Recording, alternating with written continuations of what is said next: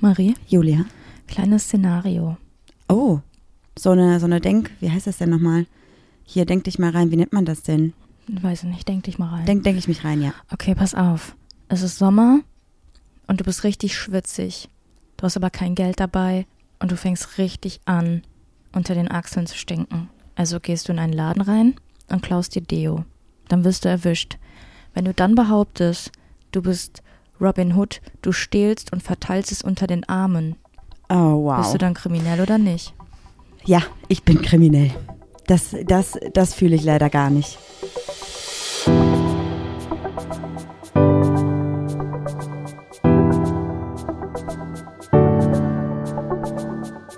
Ach, Papa la Papp.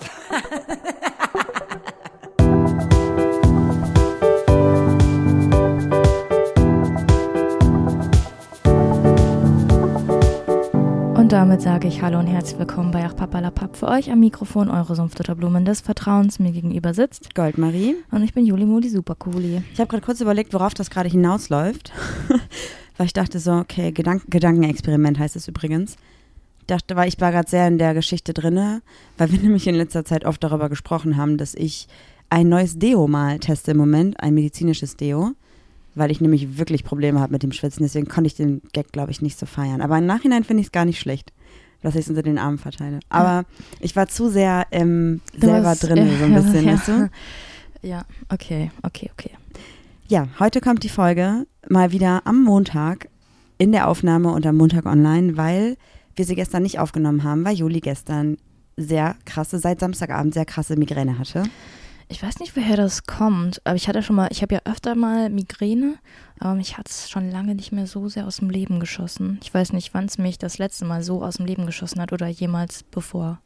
Ich kann es ja auch nicht sagen. Also gefühlt war das jetzt auf jeden Fall das krasseste Mal. Ja, und ich fühle mich heute auch immer noch nicht so, als wäre wieder alles gut, sondern ich habe immer noch so eine sehr verschwommene Sicht und ähm, ich weiß auch nicht, bin sehr müde, ganz Mhm. komisch.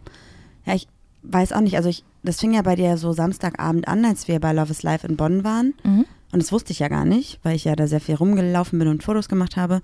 Und Juli ist dann schon früher nach Hause gefahren, also nach der Show und nicht mehr mitgekommen noch nach Köln, was aber schon vorher klar war. Deswegen habe ich mir darüber auch gar nicht so Sorgen gemacht. Und als ich dann nachts irgendwie nach Hause kam, ich weiß nicht, so um vier oder so, warst du halt immer noch wach und hattest halt so krasse Migräne, dass du nicht schlafen konntest. Und hätte ich das gewusst, dass es dir so schlecht geht, ich wäre, glaube ich, sofort nach Hause gekommen. Ach, alles gut. Es ist ja dann eigentlich auch sehr angenehm, alleine zu sein, weil du machst ja unbewusst dann auch Lärm und dann mal Licht aus, äh, Licht an und äh, deshalb alles gut. Und ich mag das auch nicht, dass wenn es mir schlecht geht, dann jemand alle fünf Minuten fragt, hey, geht's jetzt besser? Möchtest du irgendwas trinken? Sondern man, bei Migräne ist es leider so, dass man so ein bisschen vor sich hin vegetiert. Ja, aber du hast ja gesagt, du warst sogar zu schwach, irgendwie um aufzustehen und was zu trinken zu holen. Das hätte ich dir halt dann bringen können. Ja, So, ich bin ne? halt aufgestanden einmal und bin so richtig, als wäre ich so super betrunken. Ich konnte nicht laufen geradeaus. Ich musste mich dann auch äh, festhalten an der Wand und so. Das war irgendwie ganz komisch. Ich war so richtig out of order. Okay, ja. Wir hoffen, dass wir jetzt irgendwie langfristig da mal vielleicht eine bessere Lösung für finden. Also wir haben uns da ein bisschen mit auseinandergesetzt. Wir haben super viele Tipps von euch bekommen gegen Migräne oder bei Migräne, was sehr lieb ist. Aber ich glaube, es ist immer sehr individuell, was dann den Personen auch hilft. Ja. Aber was ich auf jeden Fall in den letzten Instagram-Nachrichten rausgefunden habe oder für mich so ein bisschen festgestellt habe, ist, dass es super viele Leute, die Migräne haben, ähm, also nicht doppelt schwer haben, also eh schon scheiße so, aber dass dann andere Leute halt zu denen immer sagen, ah, du hast doch nur Kopfschmerzen. Und ich glaube, eine Person, die noch nie Migräne hatte, kann das halt auch einfach nicht nachvollziehen. Ich hatte auch noch nie Migräne, aber Warum wenn ich so ein. sehe, wie schlecht es dir geht, dann Du hast, du hast in so vielen Sachen Pech, aber du hattest noch nie eine Depression, du hattest noch nie Migräne. Das ist irgendwie schön. Aber irgendwie denke ich mir, du hast doch bei allem Pech. Wie kann das sein, dass du da so Glück hast? das weiß ich nicht. Bei den guten Dingen hast du dann doch Glück. Ja, das stimmt. Ja. Ja. Ja. Okay, Juli, lass uns mal starten. Tollpatschigkeit der Woche oder Fragen? Was soll zuerst kommen? Ich würde sagen, erst die Fragen. Mhm. Okay. Ähm, was war das Beste, was dir dieses Jahr passiert ist? Das ist eigentlich sehr interessant, weil dieses Jahr ist noch nicht so lange und bisher ist eigentlich auch nur Scheiße passiert. Ich meine, das Jahr ist halb rum, ehrlich gesagt. Also fast. Wir haben ja fast schon Mai. Ja, stimmt. Wir haben schon Mai. Nee, wir haben noch nicht Mai.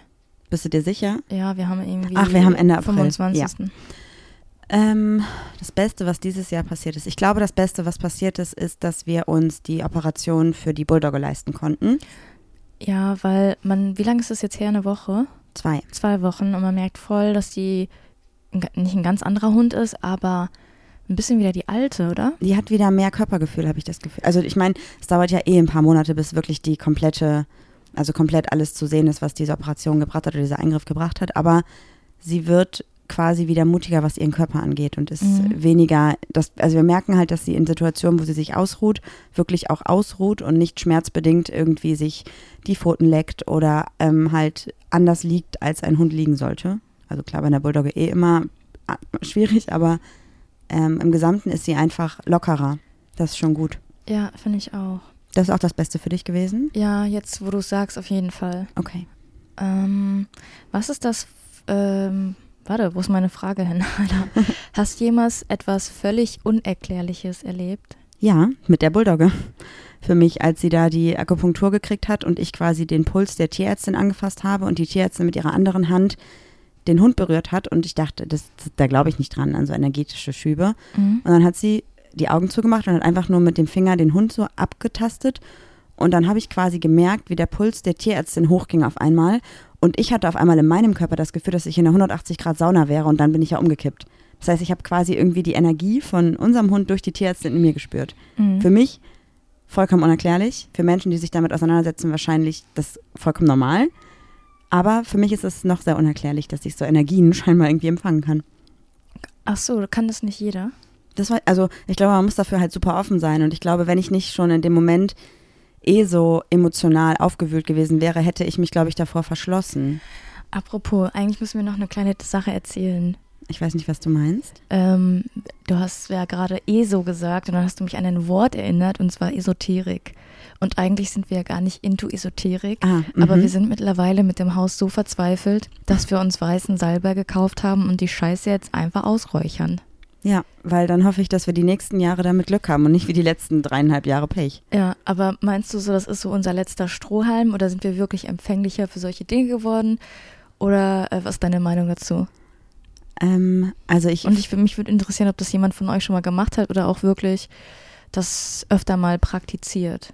Ja, das auf jeden Fall. Also ich glaube, bei uns ähm, sind wir auf, also wir sind auf jeden Fall offener geworden dafür, definitiv. Aber zusätzlich glaube ich, hätten wir nicht die Situation mit dem Haus, wie sie ist, hätten wir diese Option niemals in Betracht gezogen. Und selbst wenn das, also we- wenn das nicht funktioniert, dann haben wir ja trotzdem nichts damit falsch gemacht. Also meinst du, dass Menschen, die sich so für Esoterik und Hexerei und so interessieren, das irgendwie aus so einer aus so einer schlimmen Phase im Leben resultiert? Oder meinst du, man fängt irgendwann an, einfach sich dafür zu interessieren? Weil wir, wenn das bei uns so viel nicht schiefgegangen wäre, hätte ich ja irgendwie gar nicht gegoogelt. Oder wenn du das nicht ähm, hattest mit diesem, mit dieser Energie. Deshalb bin ich auf die Idee gekommen, hey, lass einfach mal ausräuchern. Ich glaube, es gibt, Ausräuchern, das klingt doch sehr falsch. Lass mal räuchern, ich weiß nicht, wie man das nennt, bereinigen. vielleicht? bereinigen. Ich glaube, dass es immer unterschiedlich ist, wie man dazu kommt. Und ich kann mir aber gut vorstellen, dass bei jeder Person es irgendwie so einen auslösenden Moment gibt dafür. Hm. Vielleicht eine Erfahrung, vielleicht auch ein Gespräch mit einer anderen Person. Ich glaube, so von sich aus auf dieses Thema zu kommen, also ohne dass es irgendeinen Auslöser gibt, ist, glaube ich, schwierig. Ja. Beantworte du mal die Frage, die du gerade gestellt hast. Ähm, ich habe nie so richtig was Krasses erlebt, glaube ich. Aber was immer so schwer in Wort zu fassen war, ist, als uns einmal der Geisterfahrer entgegengekommen ist. Mhm. Das ist so, Ja. also, so eine, also äh, das ist ja jetzt nicht mal so das Krasse, weil das kann einem ja immer mal passieren. Aber das war so, Marie hat geblinkt und wollte links rüberfahren und die anderen überholen, weil sie so extrem langsam waren. Und ich habe zu Marie gesagt, fahr mal bitte einfach, bleib mal hinter denen, weil es muss irgendwie einen Grund geben, dass sie so langsam fahren. Und du bist gerade beim am Ausscheren gewesen und bist wieder zurück nach rechts und da kam der eigentlich auch schon fast entgegen, weil wir hatten so einen LKW vor uns, wir haben ja gar nicht gesehen, was vor uns war. Also wir haben den Gegenverkehr quasi nicht gesehen. Der da ja, auf, der, auf unserer der Autobahn. ja. Autobahn war. Und ich glaube, das ist so ein bisschen. Aber es gab auch noch einen ähm, Fahrer auf der gegenüberliegenden Spur, der uns ja quasi dann in der, also in, auf seiner richtigen Mhm. Spur entgegengesetzt entgegenkam und einmal einen Warnblinker angemacht hat.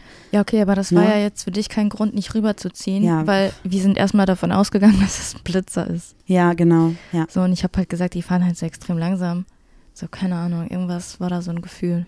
Ja, das stimmt. Da haben wir, also ohne Scheiß, ich glaube, wenn ich da auf die, auf die linke Spur gezogen wäre, es wäre vorbei gewesen. Also der Moment dann, ich hätte ja dann ja auch Gas gegeben und hätte die anderen überholen wollen. Ich Mhm. hätte nicht mehr rüber gekonnt. So, und Mhm. dann wäre das vorbei gewesen. Und zwar volle Kanne, weil der Geisterfahrer ist nicht 50 gefahren. Der war schnell. Also ja, ich glaube, der wollte aber einfach nur schnell von der Autobahn runter, weil er wahrscheinlich gemerkt hat, dass er falsch Ja, aber ist. ja, keine Ahnung, was man in so einer Situation macht. Also auf jeden Fall. Der hatte aber auch keinen, ke- also ich hätte an seiner Stelle die ganze Zeit Lichthupe gemacht oder Warnblinker und die vor mir am besten auch. Also ich, es ging aber auch alles so schnell, es war mitten in der Nacht, ich habe keine Ahnung. Mhm. Aber das stimmt, ja, das war schon krass. Ja. Und dann sind wir einfach noch sechs Stunden weitergefahren danach. Also absurd. Ja, aber ich habe mich noch nie so lebendig gefühlt irgendwie. Mein Körper war so voller Adrenalin. Ja, Also ich hätte auch laufen können. nach Paris. Ja. Okay, letzte Frage.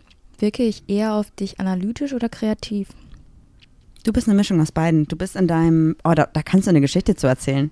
Mhm.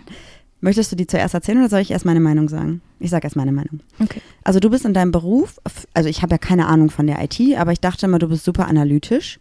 Und wenn du aber Motivation hast, was zu machen und Bock hast, bist du voll kreativ, aber nicht auf Kommando. Also du brauchst quasi deine eigene intrinsische Motivation, um kreativ zu sein. Mhm. Und ja, Ich hatte auf einer Party voll das schöne Gespräch, das heißt Party, ne? Da waren so ein paar Leute, das waren nicht so viele. Ähm, jetzt am Freitag. Und dann habe ich so gesagt, dass ich so zwei Persönlichkeiten eher habe. So einmal mein Freizeit-Ich, was so übelst kreativ ist, und dann einfach mal mein Arbeits-Ich, was so sehr strukturiert ist, was man von mir ja eigentlich fast gar nicht sich vorstellen kann. Ähm, und dann meinte sie so, ja, das versteht sie voll, aber eigentlich ist es ja komplett, äh, muss man das anders sehen, weil in meinem Job muss man immer Lösungen finden, andere Lösungsansätze haben und schauen, ob man nicht nur von A nach B kommt, sondern von A nach C nach B vielleicht oder A, B, C.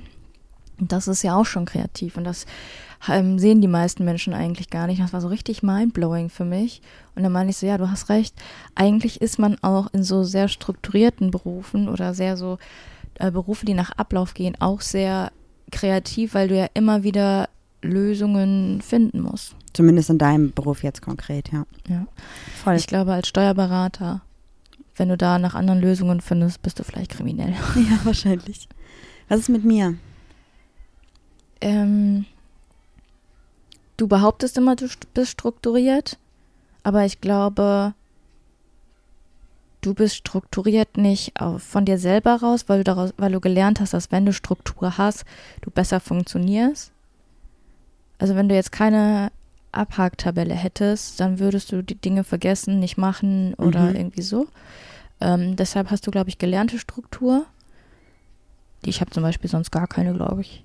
Und ähm, du bist sehr kreativ, aber du denkst manchmal zu sehr um die Ecke. Verstehe, was du meinst. Ja. Und ich traue mich ganz oft auch nicht. Echt? Mhm, Also wenn ich an irgendwelchen Projekten arbeite, habe ich manchmal Ideen, die quasi meine KundInnen nicht gesagt haben und ich traue mich ganz oft nicht, das noch mit ähm, vorzuschlagen, weil ich eigentlich dann quasi denke, naja, wenn ich das genauso mache, wie meine KundInnen das wollen, dann ist es ja das Richtige.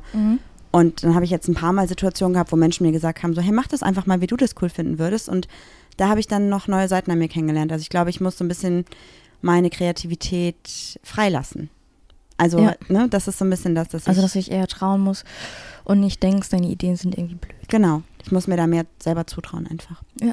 Okay. Was ist mit der Tollpatschigkeit? Haben wir was? Tollpatschigkeit der Woche mit Marie. Das bin ich. Ähm, mir ist irgendwas, warte mal, irgendwas hast du getan. Gesundheit. Oh, Das mit den Buchstaben Danke. hast du letzte Woche erzählt, ne? Mhm. Also heute Morgen habe ich zum Beispiel einen Sack Holzpellets reingetragen, der kaputt war. Das wusste ich nicht. Und da war ich eben noch mal kurz im Garten und da waren überall so aufgequollene braune Dinger und da ist mir wohl leider ähm, ein bisschen was ausgekippt und jetzt konnte ich den ganzen äh, Garten einmal fegen, die ganze Terrasse, weil das halt so richtig aufgequollenes Holzpelletzeugs war. Was Das mit war- deiner Beule an der Schnitt Ach so, ja. und ein kleines, die kleine Weinerei oben. Ja, also wo wir gerade übernachten in der Unterkunft, sind wir im Dachgeschoss, das ist das Bett und da ist ein Giebelfenster. Das heißt, das Bett steht quasi in einem Giebelfenster, wo man also komplett sich hinsetzen kann. Wenn man aber dann vom Bett aufsteht, muss man quasi bis zur Hälfte des Bettes robben. Dann kommt die Schräge und dann kann man erst raus. Und da gibt es natürlich diese Kante zwischen Giebel und Schräge. Und heute Morgen hat Juli irgendwas von unten gerufen und ich lag noch oben und ich steige immer rechts aus dem Bett, aber ich lag irgendwie weiter links, bin quasi auf Julis Seite aus dem Bett raus und habe da natürlich voll unterschätzt, dass der Giebel da vielleicht näher oder weiter weg ist. Ich habe keine Ahnung und habe mir volle Kanne, also so, ich bin wirklich hoch und habe mir so dermaßen den Kopf angestoßen, dass ich erstmal geheult habe. Es tat so, weh. ich habe mir auch die Stirn zugehalten, weil ich dachte, ich habe eine Platzwunde. Du hast so richtig bitterlich geweint. Ja, und jetzt habe ich auch hier eine Beule. Siehst du das? Ich habe es abgedeckt. Nee. Aber ja, okay. Ich sehe das so leicht, so leicht rot durchschimmern. Na toll. Blau wird es ja erst die nächsten Tage. Super, die nächsten Tage, wo ich gefühlt, also wo wir gefühlt, nee, wo wir wirklich Termine haben, die wichtig sind. Wir sind nämlich morgen im Anyway in Köln. Also wenn jemand spontan von euch in Köln ist und Bock hat, vorbeizukommen, wir sind da unter anderem ähm, Lena von Maybe Gaby ist auch da, Payman ist da, die Besitzerin der Boys, Miri, Miri kennt ihr wahrscheinlich alle und äh, noch super viele andere interessante Personen und wir sprechen ein bisschen, weil morgen ist Lesbian Visibility Day. Aufregend? Ja, voll. Ja. Ich bin gar nicht so aufgeregt, wenn ich ehrlich bin. Ich glaube, mir so langsam geht es mir besser und ich merke, dass mir Austausch mit Menschen wieder ganz gut geht, äh, ganz gut tut. Das freut mich voll. Ja. Was ich mich heute mit, worüber ich mich heute mit dir austauschen wollte, ist ein Thema, das habe ich schon angeteasert. Und ich dachte, wir starten jetzt damit einfach mal. Hast du Bock? Allerdings, ja, klar. Wir wurden am Wochenende gefragt, wie lange wir schon zusammen sind. Und dann ist uns aufgefallen, dass wir jetzt im sechsten Jahr sind und quasi irgendwann im Sommer, wir haben ja irgendwie kein richtiges Datum, weil wir zusammengekommen sind, irgendwann August, September rum, Ja. unser siebtes Jahr startet. Mhm. Und immer wenn man sagt, ja, jetzt so sechs, sieben Jahre, dann hat man immer eine Reaktion, wo ich nicht genau weiß, wie ich die finden soll, weil das immer so eine ist, oh, ihr kommt ins siebte Jahr, ins verflickte, verflixte siebte Jahr. Krass, da trennt ihr euch. Who knows? Und irgendwie dachte ich so, warum ist das so? Warum sagt man das? Und wieso nehmen sich überhaupt andere Menschen das Recht raus, zu sagen, ihr trennt euch, auch wenn es ein Gag ist? Ja, es ist aber auch so eine Redewendung auf eine Art. Ne? Ich finde, ganz viele Beziehungen gehen nach drei Jahren kaputt und dann nach sieben Jahren. Wo kommst du, wie kommst du auf diese Studie? Hast du das irgendwie Hab bei ich Freundinnen? beobachtet, Ach ja. okay. bin da, also ich mache unterbewusst sehr viele Studien. Als hätte ich gewusst, dass ich damals, äh, dass ich später mal, ich habe immer noch so Wortfindungsstörungen, Leute, es tut mir leid, dass ich später mal einen Podcast mache und dann alle meine eigenen Studien auf den Tisch bringen kann. Soll ich dir mal erzählen, woher das kommt mit dem verflixten siebten Jahr? Ja, bitte. Also es gibt verschiedene Mythen darüber. Aber, das ist die Zellerneuerung. äh, nee, ja, quasi, also auch. Aber, das Aber- ist auch mehr ein Mythos als Wahrheit. Ja, das wollte ich auch gerade sagen, weil du fängst ja nicht, dein, dein Körper sagt ja nicht, okay, äh, du bist jetzt im siebten Jahr bei deiner Zellerneuerung, du lernst jetzt jemanden kennen und dann nach sieben Jahren hast du wieder eine Zellerneuerung. Also weißt ja, das du, macht ja gar keinen Sinn, genau. ja. Ja, Also dass es so passt, ist ja schon ein bisschen unrealistisch. voll, ja. Also, ähm, es gibt quasi verschiedene Mythen darüber und ich habe jetzt mal hier einen Mythos rausgesucht. Der wird dir auch gefallen, weil der hat natürlich was mit dem christlichen Glauben zu tun. Der Mythos Zellerneuerung. Ja. Und zwar ist es so, dass die Zahl sieben die Menschheit schon immer fasziniert hat. Und das schon. war meine Nummer beim Wasserball. Ja, wow. Das, das ist ein Zeichen, jetzt uns im siebten Jahr. Ja. Und zwar das auch schon im alten Griechenland oder bei den alten Griechen. Es gab einen Philosoph, der hieß Philon von Alexandria und der hat kurz nach äh, Christi Geburt das Leben betrachtet. Chrissy. Christi, Christi Geburt. Und ähm, an, hat überlegt, das Leben, dass es in Muster eingeteilt werden sollte oder könnte mhm. und hat das in Jahr siebte eingeteilt. Also quasi so nach dem Motto, ähm, im ersten Jahr siebt kommen die Milchzähne, im zweiten Jahr siebt die Geschlechtsreife, im dritten beim Mann oder der Frau, also ne, Mhm. äh, wird geheiratet, also quasi von ein, äh, 0 bis 7 Milchzähne, von 7 bis 14 ähm, wird man Erwachsener und von 14 bis 21 wird dann geheiratet. Okay, das passt ja jetzt absolut nicht mehr in unser Jahrzehnt quasi rein. Also die erste und zweite Abschnitt kann ich nachvollziehen, kann ich verstehen, ja. Ähm, aber das müsste ja jetzt bei uns was anderes sein. Ach so, ja, ich habe auch gerade ein bisschen gelogen, ehrlich gesagt. Ähm, erst kommt noch beim Mann der Bart, das ist auch ein eigenes Jahr siebt. dann wird geheiratet und danach ähm, geht es dann um Verstand und Gelassenheit, die dann komplett ausgeprägt werden, wenn man wirklich erwachsen wird. Okay, also ich bisher, ich kann seinen Gedankenansatz ein bisschen verstehen, aber irgendwie habe ich auch das Gefühl, diese Leute, die sich irgendwas einführen, nehmen sich selber auch ein bisschen so wichtig. Voll. Und was auch noch dazu hinzufügt, ist, dass zumindest laut diesem Mythos oder auch zusammenhängt mit diesem Mythos, ähm, es Aufzeichnungen darüber gibt, dass die Menschen, also die meisten Menschen mit 49 gestorben sind zu dieser Zeit. Also 7, 14, 21, 28, 35, 42, 49. Also auch ein Jahr siebt quasi. Die ähm, Siebener und Achter Reihe ist die schlechteste Reihe, die ich kann. Ich kann am besten die Vierer-Reihe. Das ist vier, die, deshalb ist vier meine Lieblingszahl. Dann kannst du die Achter aber bestimmt auch gut, wenn du die Vierer kannst. Das ist ja quasi immer das Doppelte. Nee, so ist, so ist mein Gehirn nicht strukturiert. Okay. Ja, unangenehm, wenn man mit 49 irgendwie, dann ist es ja auch klar, dass man mit 14 und 21 irgendwie heiratet. Aber Aber vielleicht sterben die Menschen auch so früh, weil sie so früh heiraten. Nee, das ist natürlich ganz, also wir hatten damals natürlich ganz andere medizinische, so. ja, ja. Ich verstehe. Und es war halt dann auch irgendwie so, dass quasi ab 49 man sowieso nur noch ein gebrechlicher und unnützer Geist ist. Kreis, nicht Geist. Das heißt also, dass quasi ab 49 das überhaupt gar nicht mehr so zu damaliger Ansicht nicht mehr so effektiv war zu leben. mhm. Das ist ein Mythos, Okay. den ich dir erzählen kann. Dann haben wir natürlich noch den Mythos, dass sich die Zellen erneuern. Ja. Dazu hat sich der Zellbiologe Jonas Friesen mit beschäftigt, und zwar an dem Karolinska-Institut in Stockholm. Das ist eine medizinische Universität in Europa, eine sehr angesehene.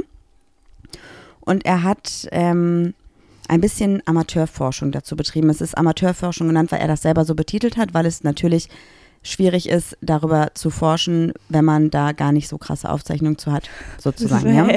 Das ist so, als würde ich jetzt so tun, als würde ich irgendwas erforschen und Naja. dann irgendein Mythos, äh, irgend so, so, so man, man macht ja nicht von Anfang an so einen Mythos, aber irgendwie so ein Gericht in den Raum werfe, was aber eigentlich gar nicht Hand und Fuß hat. Ja, ich glaube, das ähm, ist so betitelt, weil er quasi eine Forschung betrieben hat mit der Grundlage eines Mythen, Mythoses. Achso, ja. Also, ne, aber, deshalb. Ja, aber irgendwie ist es so voll, voll viele Sachen, die wir heute glauben, sind einfach nur so irgendwelche dahingestellten Sachen. Genau das wie mit den, du musst jeden Tag 10.000 Schritte machen.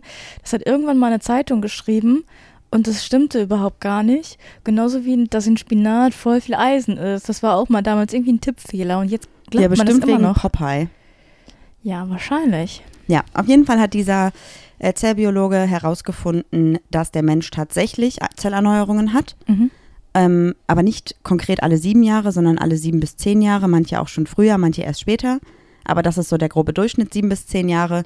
Ähm, und die Veränderungen finden unterschiedlich schnell statt. Zum Beispiel ist es so, ich glaube, die Niere erneuert sich nach zwei Jahren, das Herz aber zum Beispiel nicht. Also es gibt Organe, die quasi sich selber so ein bisschen regenerieren können oder Zellen, aber nicht alle. Aber irgendwie wäre es auch geil, wenn man das so einteilen könnte wie so Pokémon. Ja, So, erst hast du eine Niere, dann hast du Niros und dann hast du Nisasan. voll. Es ist zum so, Beispiel auch so, weißt du, okay. es ist zum Beispiel auch so, dass die Haut, die ja auch Zellen sind, ist, sich ja innerhalb von Tagen erneuern kann, wenn man zum Beispiel eine Wunde hat. Mhm. Just saying. Und was ist mit einer Beule? Ah, Juli. ähm, aber zum Beispiel die äh, Zellen des zentralen Nervensystems, die bleiben ein Leben lang quasi so aus. Man hat natürlich irgendwie einen Unfall oder sowas. Ne? Also da gibt es zum Beispiel nicht so eine krasse Erneuerung. Ähm, ja, das heißt also quasi, es gibt diesen Mythos mit dieser Zellerneuerung, aber der lässt sich jetzt Aber so gar nicht bestätigen. Wenn ich jetzt zum Beispiel sage, du gehst mir auf die Nerven, dann müsstest du ja sofort damit aufhören, weil du mich ja sonst ein Leben lang schädigst, wenn die Nerven sich nicht regenerieren. Hast du mal drüber nachgedacht? Es ist ja nicht so, dass ich deine Nerven damit kaputt mache. Es geht jetzt quasi nicht um die Nerven. Es gibt ja, Moment, du sagst, du gehst mir auf die Nerven und das ist ja auch eine Redewendung. Ich mache ja nicht aktiv was an deinen Nervensträngen. Ja, So. vielleicht ja doch. Nein.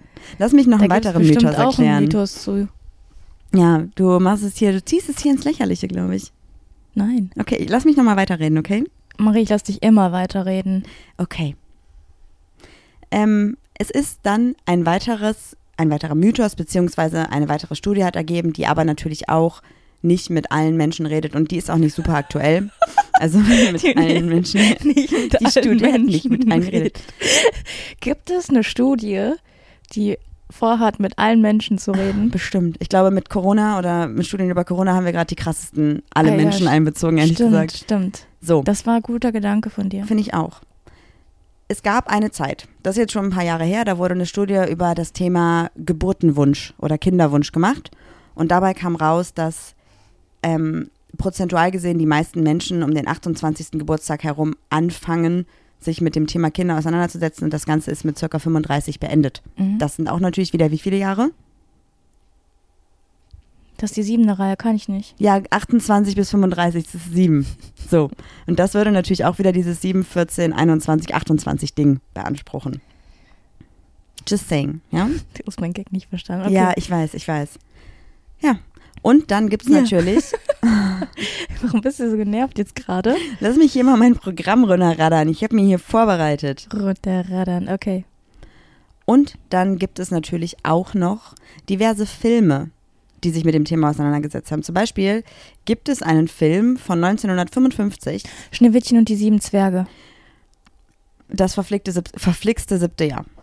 Aber auch natürlich bei Schneewittchen und die sieben Zwerge spielt die sieben wieder eine große Rolle. Die sieben spielt überall nämlich eine große Rolle, weil es ja sowieso trotz alledem, was ich schon gesagt habe, eh eine mythische Zahl sein soll, genau wie die 13. Sieben Leben gibt's ja auch. Und wusstest du, dass man sogar, wenn man sieben Jahre verheiratet ist, eine Kupferhochzeit feiert? Also, dass die sieben auch da wieder eine Rolle spielt, also wieder in Bezug auf Beziehungen Hm. feiern darf, feiern kann. Weil man dann quasi nämlich das verflixte siebte Ehejahr überdauert hat. Also rechnet man in Ehejahren. Ja, aber, also, ne, ich mache hier nur ein paar Fakten. Guck mal, gut, dass wir nicht heiraten wollen. Aber es gab ähm, eine Studie vom Bundesamt aus dem Jahr 2020 oder für das Jahr 2020 und die meisten Paare haben sich in diesem Jahr nach sechs Jahren Ehe scheiden lassen, wenn man das einjährige Trennungsjahr nicht mit einberechnet. Also das heißt mit dem Trennungsjahr auch wieder sieben Jahre. Aber ich habe auch andere Studien gesehen, da stand äh, nach zwei Jahren Ehe ist es oftmals beendet. Also ich glaube auch das ist natürlich nicht pauschalisierbar. Okay. Was glaubst du denn? Ich glaube, dass man so nach sechs Jahren oder sieben Jahren einfach mal realisiert, dass so diese Hormone nicht mehr da sind, wie zum Beispiel in der Anfangsphase, in der Verliebtheitsphase. Und dass man vielleicht denkt, boah, jetzt sind schon fast zehn Jahre um. Ach, weil das näher an der 10 ist als an der Mhm, 1. Genau. Mhm. Und wenn ich jetzt nochmal leben will, dann sollte ich vielleicht jetzt einen Schlussstrich ziehen und dann mich nochmal neu verlieben oder und dann vielleicht heiraten oder, oder wie auch immer. Also wir reden jetzt quasi von einer Beziehung, das kann auch eine Ehe sein, ist egal, einfach von einem Zusammensein miteinander, ja? Mhm. Also wir reden jetzt nicht von drei Jahre Beziehung und drei Jahre Ehe, sondern drei Jahre Beziehung, äh, sechs Jahre Beziehung, sieben Jahre Beziehung oder sieben Jahre Ehe, ist es egal. Es geht einfach um dieses gesamte Konstrukt von ja, Zusammensein, man ja? darf auch mal nicht vergessen, nur weil irgendjemand verheiratet ist, wertet es ja die Beziehung nicht auf. Dann hast du halt ein Blatt Papier unterschrieben. Ja, also ich glaube, für manche Leute hat das schon einen anderen Stellenwert, weil es ja quasi, also rein theoretisch jemand ist, der gläubig hat, es natürlich nochmal einen anderen Stellenwert oder auch generell einfach, weil Menschen da, manche Leute halt anders drüber nachdenken als wir. Also von daher Ja, ich würde ich das jetzt nicht irgendwie negativer machen, aber ich glaube schon, dass manche Menschen mit der Ehe einfach nochmal noch ernster in die Beziehung gehen als vorher vielleicht. Ja, also wäre überhaupt gar nicht meine Intention dann von heiraten. Ich habe mich auch mit zwei Hörerinnen am Samstag unterhalten und die meinten, dass die Ehe ja auch was sehr heteronormatives ist und deshalb, ähm, dass manche homosexuellen Paare auch gar nicht so gut finden. Und ich habe halt gesagt, das Einzige, was ich verstehen könnte, warum man heiratet, ist, dass manche Leute mit ihrem Nachnamen halt auch was Schlechtes verbinden und den dann vielleicht loswerden wollen, dann den des Partners annehmen, weil es dann ein schöneres Gefühl ist. Ja, oder auch generell halt den gleichen Nachnamen zu tragen, kann ja auch für einige ein gutes Gefühl sein oder auch einfach die Absicherung. Ne? Also rein theoretisch, man hat jetzt irgendwie einen Todesfall oder so, dann ist natürlich durch eine Ehe da nochmal anderes geklärt, einfach direkt von vornherein. Aber darum soll es ja gar nicht gehen. Wir wollen ja, ja die Ehe jetzt nicht thematisieren. Hm. Wie findest du das denn? Also du hast ja gesagt, du glaubst, ähm, dass man nach fünf, sechs, sieben Jahren vielleicht einfach nicht mehr so diese Verliebtheitsphase hat. Ich bin ganz ehrlich, die habe ich schon im dritten Jahr nicht mehr gehabt. Also ist nicht so, als wenn ich, also natürlich weiß ich, dass ich dich liebe und natürlich gibt es auch Momente, wo ich wieder kurz dieses Anfangsverliebtheitsgefühl habe, ganz klar. Also wirklich. Aber ähm, ist jetzt nicht so, als hätte sich in den letzten drei Jahren an meinen Gefühlen nochmal was verändert. Die sind einfach konstant da. Du guckst mich sehr böse an. Ja, also die richtige Antwort wäre jetzt gewesen, dass ich dich jeden Tag erneut wegflashe und du dein Glück gar nicht fassen kannst. Ähm, Mhm, ja. so ist es. Keine Ahnung. Ich weiß ja nicht, ich habe halt überlegt, also ganz ehrlich, ne, bei uns beiden. Wir, finde ich, führen eine sehr reflektierte, reflektierte Beziehung und ich finde, es hat sich sehr viel getan in den letzten Monaten, was unsere Kommunikation angeht. Definitiv. Weißt du, was ich mir gerade vorstelle? Dass bei allem, was wir durchgemacht haben und schon erlebt haben und auf Baustellen Zeit verbracht haben, ich stelle mir so vor, dass so eine Sieben so unser Haus reinkommt und wir einfach so sagen so, was willst du denn hier? Also, das ist ja wohl das kleinste Übel, was wir jemals Ja. erfahren haben. Ja, Und dann sage ich so, was ergibt sieben und sieben? 14. Feinen Sand. Oh Gott. okay, jetzt bin ich gut. Der hat mich abgeholt. Der war gut. Okay. Ja. Nee, also ich glaube, also ganz ehrlich, ich äh, glaube, dass mit der Zellerneuerung, das ist schon fein, dass man vielleicht nach sieben Jahren jeweils immer alles, was sich erneuert, wieder erneuert oder nach sieben bis zehn Jahren. Aber ich glaube nicht, dass das an meinen Gefühlen was ändern würde oder ändert. Vielleicht an meiner, an meinen Einstellungen oder so. Aber ich glaube nicht, dass eine sieben vor, einem, vor einer Beziehung oder in der Beziehung für mich persönlich irgendeinen Grund hat. Ich würde mal sagen, Leute, also meine Meinung, schaut nicht auf den Kalender, hört auf eure Gefühle. Voll.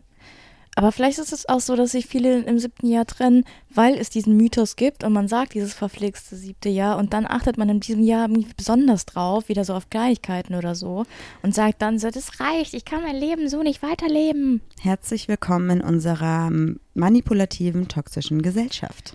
Es gibt Ja, okay, so viele dieses- Dinge. Weil es diesen Mythos jetzt gibt. Ja, aber es, also Also unabhängig ich weiß, davon, was du meinst, ne? aber das ist ja wohl das kleinere Übel.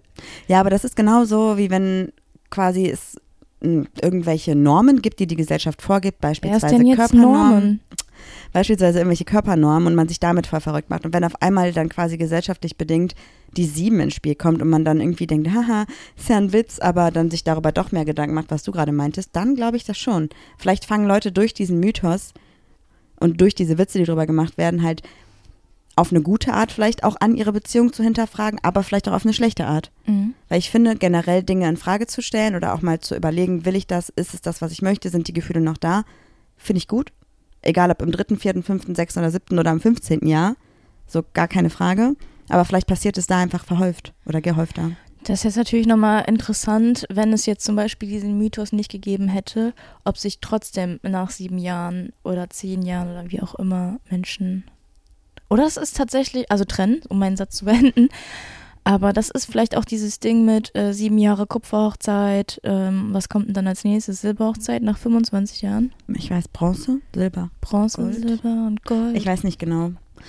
Ich habe gerade kurz überlegt, heißt es nicht, auch wenn man den Spiegel fallen lässt, gibt es irgendwie sieben Jahre schlechten, nee, sieben Jahre Pech? ja, Und wenn man sich beim Anstoßen nicht in die Augen schaut, dann gibt es sieben Jahre schlechten Sex? ja.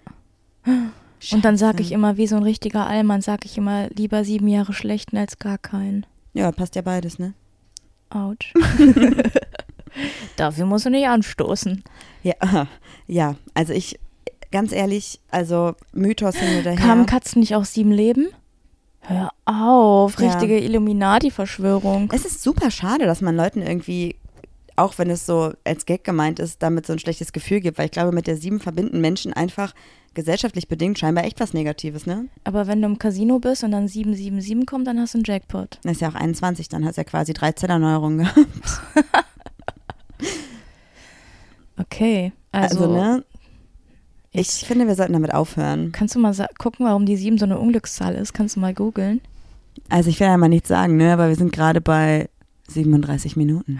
Nein, wir sind bei 33 Minuten. Ah. Ich habe ein bisschen gelogen. Ja, die 7 ist, glaube ich, also warum zur Hölle ist das eine Unglückszahl? Das weiß ich nicht. Aber die 13 doch auch, oder ist das eine Glückszahl? Weißt du, was mir noch aufgefallen ist? Was denn? Wir haben sieben Wochentage.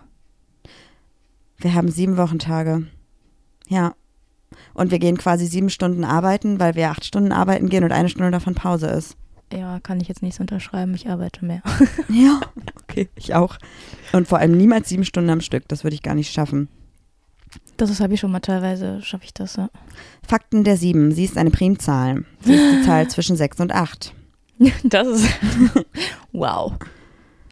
Ähm, ja, toll. Das war es so quasi. Die sieben ist die Summe von drei und vier, von Geist und Seele einerseits sowie Körper, andererseits also das Menschliche. Okay. Stell mal vor, der wichtigste Fakt, den es über dich gibt, ist, dass du vor der 8 stehst und nach der 6 kommt, kommst. Ich habe noch mehr Fakten gefunden. In vielen Ländern ist die sieben eine Glückszahl, in China, China, China hm, China. und Thailand eine Unglückszahl. Dann gibt es noch die sieben Zwerge im Märchen von Schneewittchen. Dann gibt es die sieben Weltwunder. ah ja, Mhm. kriegst du die zusammen? Der Koloss von Rhodos. Mhm. Die chinesische Mauer. Mhm. Pyramiden? Pyramiden. Ja. Was haben wir noch? Weiß ich nicht gerade. Ich würde bei Trivial Pursuit gerade auch richtig abscheißen. Äh, Gibt es nicht auch irgendeine Statue noch von Zeus oder so? Nee, Sicher? waren das nicht diese drei Köpfe? Nee, das, das nicht. Ähm, da, da, da, da, da, da. Ich google es kurz, ja? Ich möchte es jetzt gerade wissen. Ja, Also Ähm, wir haben Kolo Koloss von Rhodos. Ja. Wir haben die Pyramiden von Gizeh. Wir haben die chinesische Mauer ist nicht dabei. Nein? Nö. Wir haben die hängenden Gärten von Ach, die hängenden Gärten, jo. Semi, Semira, Semira, mhm, ja. Semiramis von Babylon zu Babylon. Grab des Königs Mausolos II. zu Halikarnas, ja. Mhm. Der Leuchtturm auf der Insel Pharos vor Alexandria. Mhm. Pyramiden von Gizeh. Tempel der Artemis, haha, habe ich doch gesagt. Ah nee, habe ich nicht gesagt. Tempel der Artemis und die Zeus-Statue, das habe ich gesagt. Ja. Boah, hatte ich gar nicht mehr auf dem Schirm. Ja, aber das ist auch irgendwie raus. Aber dann ist es doch da wieder eine gute Zahl. Das ist echt verrückt. Also ich finde auch ganz ehrlich, man sollte sich eh nicht von irgendwas so in die Beziehung sprechen lassen. Also egal, ob das jetzt um eine Zahl geht, ob das irgendwie darum geht, ja, also wir machen unsere Beziehung anders. Wir haben siebenmal die Woche Sex, I don't know. Unserer Beziehung geht's voll gut, wir räuchern regelmäßig. Ich habe ich hab keine Ahnung. Also ich, also ich muss aber tatsächlich trotzdem sagen, dass ich finde, dass wir jetzt im sechsten Jahr, also wo es aufs siebte Jahr zugeht, nochmal super viel über uns und unsere Beziehung gelernt haben. Durch die Umstände, durch den Podcast, durch Dinge, die passiert sind. Und obwohl wir natürlich schon krassere Baustellenphasen hatten und krassere Situationen zusammen gemeistert haben, habe ich trotzdem das Gefühl, dass in den letzten Monaten unsere Kommunikation und unsere, unser Verständnis füreinander und unsere Rücksichtnahme noch mehr gewachsen ist. Ja, das auf jeden Fall. Aber Vielleicht ist das so ein Mechanismus, dass wir beide unterbewusst merken, wir kommen ins siebte Jahr jetzt nochmal alles richtig gut aufbauen, rausholen, was geht, bevor es vielleicht ins Drama übergeht. Ach, ich habe eigentlich die ganze Zeit gar nicht daran gedacht, äh, bis ich dann darüber gesprochen habe.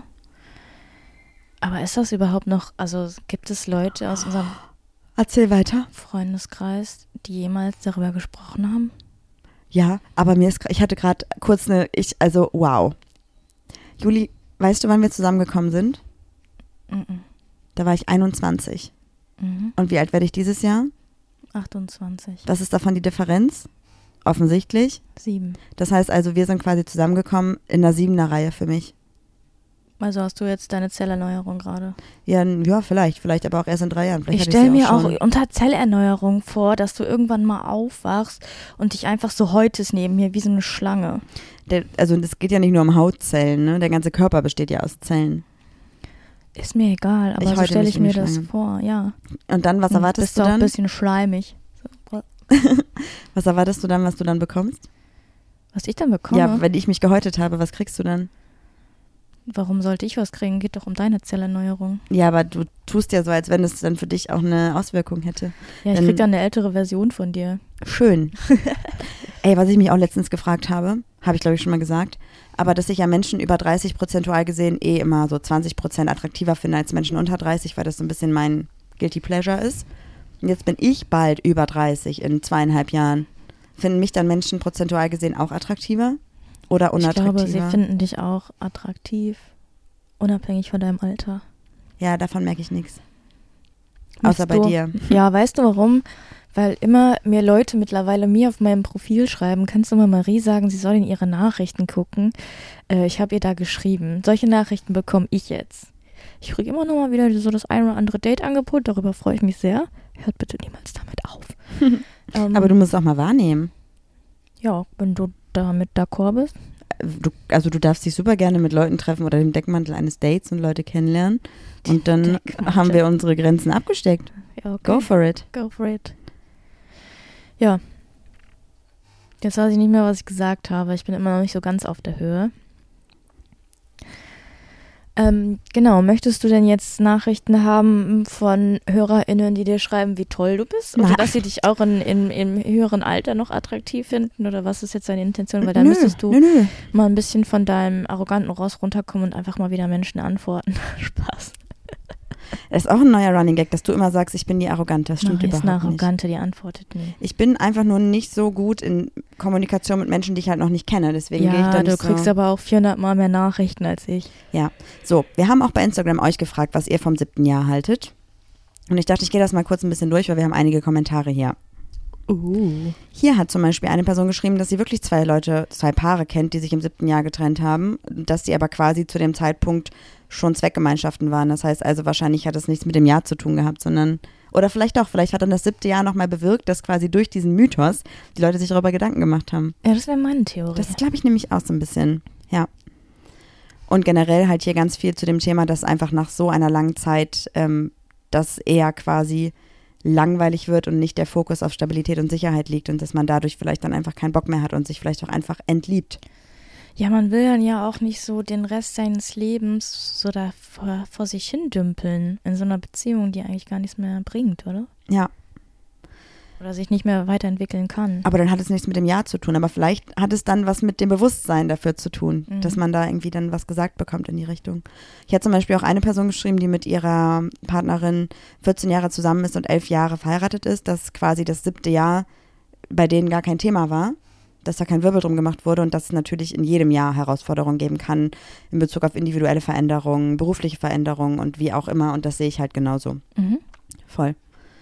Und einige haben auch im siebten Jahr geheiratet übrigens. Und einige haben sich im siebten Jahr getrennt, aber auch einige haben im fünften Jahr geheiratet und sich im fünften Jahr getrennt. Also ich glaube wirklich, ey, scheiß mal auf irgendwie diesen Mythos und scheiß auf den Kalender und hör halt auf deine Gefühle so. Also scheiß auf alles und hör auf dein Herz. Nö, aber ich glaube, vielleicht geben wir den Leuten noch so ein bisschen mit, dass wenn man irgendwie das Gefühl hat, da ist vielleicht etwas in der Beziehung, was nicht hundertprozentig perfekt oder perfekt ist auch schwierig, was nicht so läuft, dass alle zufrieden und glücklich sind, dann wartet mit den Gesprächen, die ihr darüber führt oder der Reflexion nicht bis zum siebten Jahr.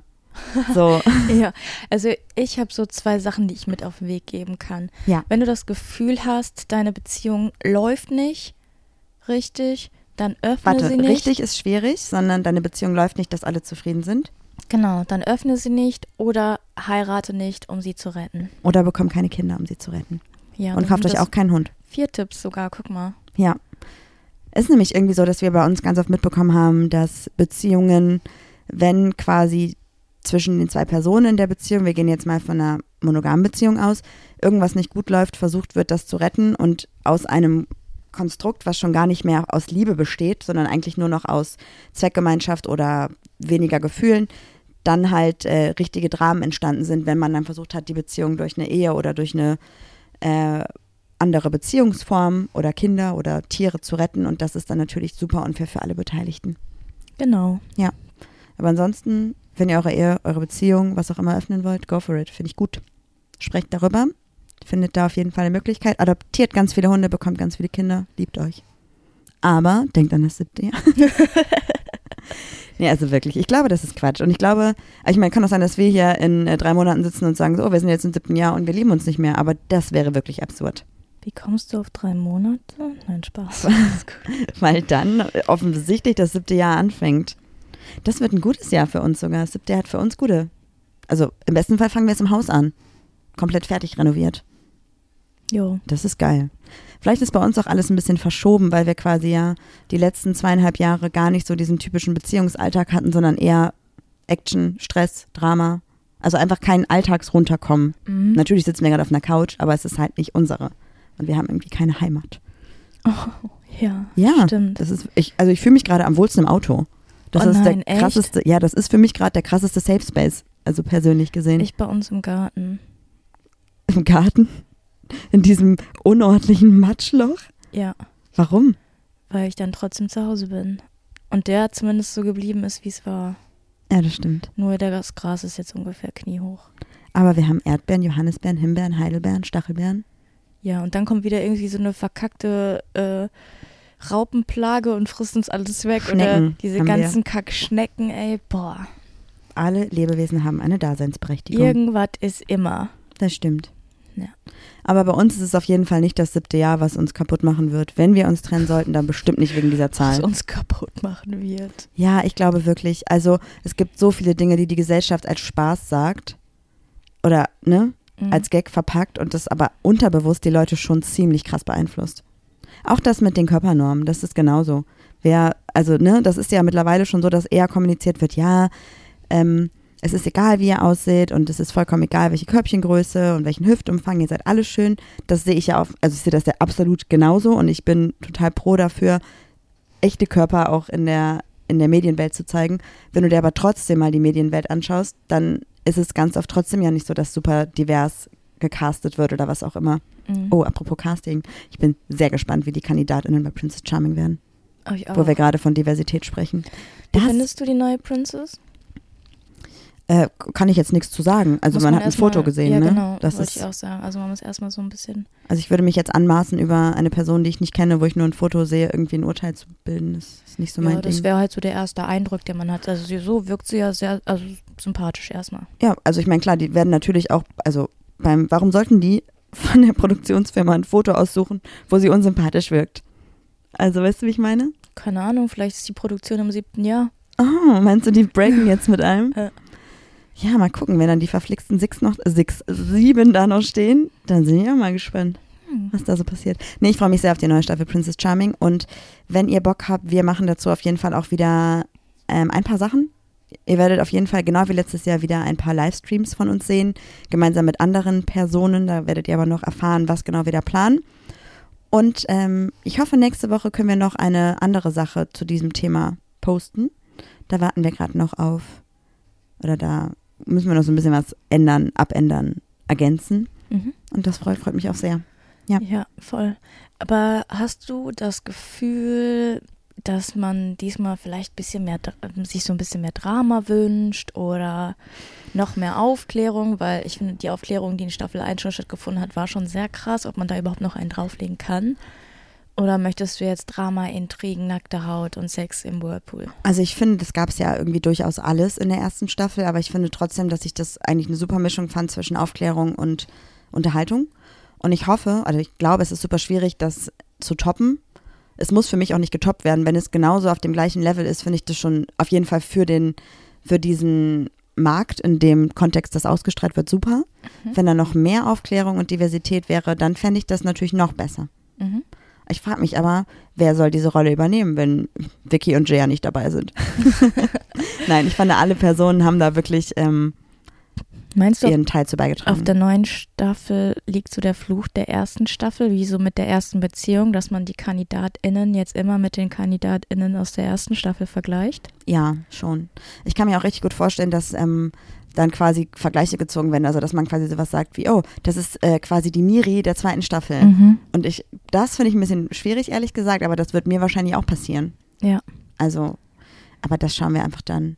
Das schauen wir dann. Solange es Aber mehr, nicht wieder nachts um zwölf, bitte. Ja, solange es mehr als sieben Kandidatinnen sind und in den Schlafzimmern mehr als sieben Betten stehen, kann ja auch eigentlich nichts schiefgehen. Mhm. Oder? Was Das meinst war du? ja ein Hammerwortspiel. Und vielleicht müssen wir mal gucken, vielleicht bleibt ja das neue Paar, was sich dort eventuell bildet, genau sieben Monate zusammen.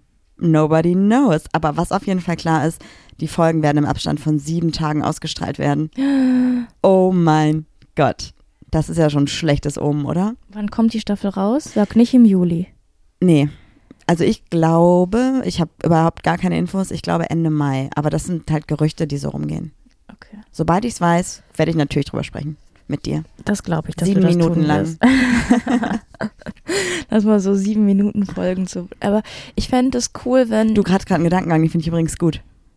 Sieben Minuten Folgen zu Princess Charming. Ah, ich weiß nicht. Da wird, weißt du, ich habe wieder das Problem, ganz, die ganze queere Welt redet dann wieder da darüber und wenn alle drüber reden, habe ich keine Lust mehr drüber zu reden, weil dann ist es ausgehört. Und klar, wollt ihr jetzt wahrscheinlich unsere Meinung dazu hören, weil wir einfach, wir sind einfach freie Menschen mit Gedanken, die kann sich keiner ausdenken.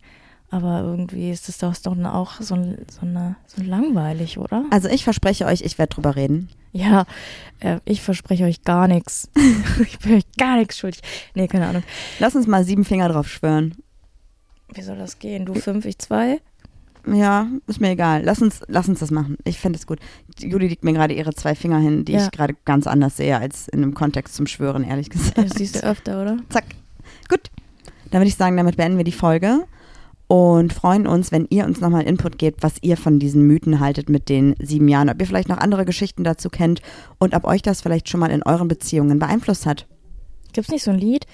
Über sieben Brücken musst du gehen. Bin heute sehr schlagerlastig. Das stimmt, ja.